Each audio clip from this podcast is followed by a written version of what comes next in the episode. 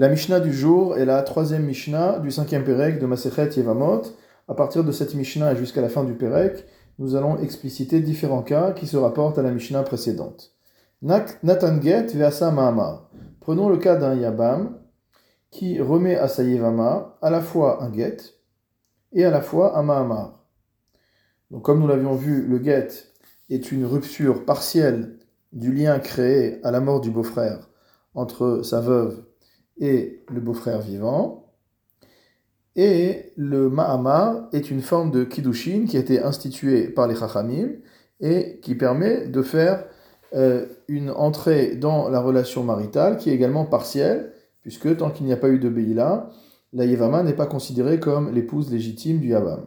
Donc en fait, le Yavam a fait parallèlement deux actions qui sont opposées, donc l'une le get, l'autre le Mahamar, mais ces deux actions ont une valeur partielle.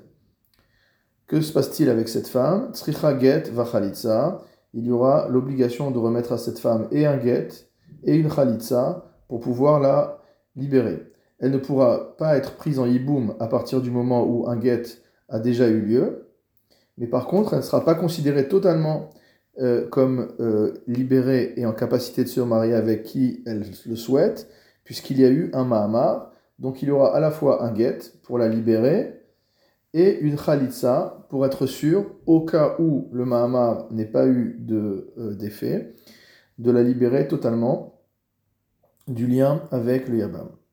Nathan get ou Baal? À nouveau deux actions contradictoires. Le Yabam, d'une part, remet un get à la Yivama, et d'autre part, a un rapport avec elle. Donc le get, comme nous l'avons dit, est une rupture partielle de la Zika, du lien entre le Yabam et la Yavama, et la Beila, au contraire, est normalement Deoraitas qui rend la Yevama épouse. Mais étant donné qu'il y a eu le get avant, il y avait déjà une rupture partielle de cette zika. Alors notre Mishnah nous dit que tzricha get va elle aura également besoin de recevoir un get et une chalitza pour être sûre que le lien est définitivement rompu entre ces deux personnes. Elle ne pourra pas rester son épouse étant donné qu'il y a eu get et donc la Beila, le rapport qui a eu lieu entre les deux, n'a pas pu véritablement transformer cette femme en son épouse légitime. Nathan Gen vechalatz. Si maintenant le Yabam a à la fois donné le get à la Yevama, mais a fait également la Khalitsa, alors ici il s'agit de deux actions qui sont dans le même sens, qui vont dans le sens de la rupture, et le, euh, la Khalitsa est une rupture totale du lien entre le Yabam et la Yevama, ce qui est exprimé par la Mishnah dans ces mots, En achar achalitza klum, il n'y a plus rien qui se passe après la chalitza, c'est-à-dire une fois la chalitza intervenue, cette femme est muteret la qu'elle peut se remarier avec l'homme qu'elle désirera. Chalatz ve'asa ma'amar natanget o baal. Maintenant un cas plus compliqué. Dans un premier temps, le Yabam a fait la chalitza, donc elle a libéré cette femme. Puis après, asa il a remis les kiddushin qui, correspondent à la Yevama, alors qu'il avait déjà donné la Khalitsa. Nathan Get, puis à nouveau, il a remis le Get, qui est une rupture partielle du lien de Zika, ou Baal, et il a eu un rapport avec elle. Ou alors, autre cas similaire, Baal, d'abord il a eu une relation avec elle, Veasa Mahamar, puis il a euh, donné donc les kiddushin qui reviennent à une Yevama, Nathan Get Vechalatz, puis il a remis un divorce, et il a fait la khalitsa. Dans tous les cas, nous le disons, en achar khalitsa klum. À partir du moment où la khalitsa a eu lieu, tout ce qui se passe après n'a aucune valeur. Aucune valeur au sens, bien sûr, de pouvoir créer du lien avec cette femme. Mais euh, par exemple, s'il a fait la khalitsa d'abord et qu'ensuite il y a eu un rapport, quel que soit le moment où ça intervient, ce rapport sera un rapport qui sera euh, qualifié d'interdit, un rapport de znout, de débauche.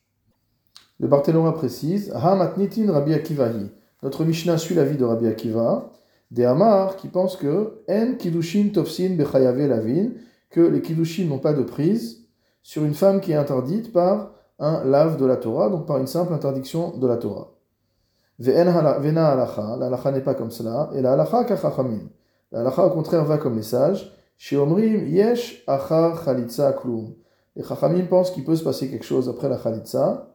Im kidsha achar chalitza, si jamais un homme remet des kiddushin à une femme après lui avoir donné la khalitsa, get, elle aura besoin à nouveau de recevoir le get de euh, la part de cet homme pour pouvoir être libre. Et on ne dira pas que les kiddushin ne valent pas puisque comme c'est sa chaloutza, elle lui est interdite, et que donc, euh, si les kilushin ne valent pas, il n'y a pas besoin de guet. Donc ça, ça aurait été le raisonnement de Rabbi Akiva, mais donc selon les chachamim, il faudra également un guet. Achat yevama ve'achat le yevama achat, le yabam echad, ve'achat shete yevamot le yabam echad. Le cas sera le même, nous dit notre Mishnah, concernant une yevama avec un yabam, et dans le cas où on a deux yevamot avec un yabam. Quel est le sens? Le Barthénois explique Shavin hen. Ces deux cas sont équivalents. Sheyesh achar get rishon o achar ma'amar rishon klum. Il peut y avoir un autre acte qui va avoir un impact après avoir remis un premier get ou après avoir donné un premier ma'amar. Ve'en achar. Par contre, après le premier rapport qui a eu lieu au début, il n'y a rien qui peut se passer. Ve'en achar chalitza klum. Et après que la chalitza ait été remise, il n'y a rien non plus qui puisse se passer. Donc tout cela, toujours selon l'avis de Rabbi Akiva que nous avons vu. Tout cela sera explicité plus avant dans la Mishnah suivante.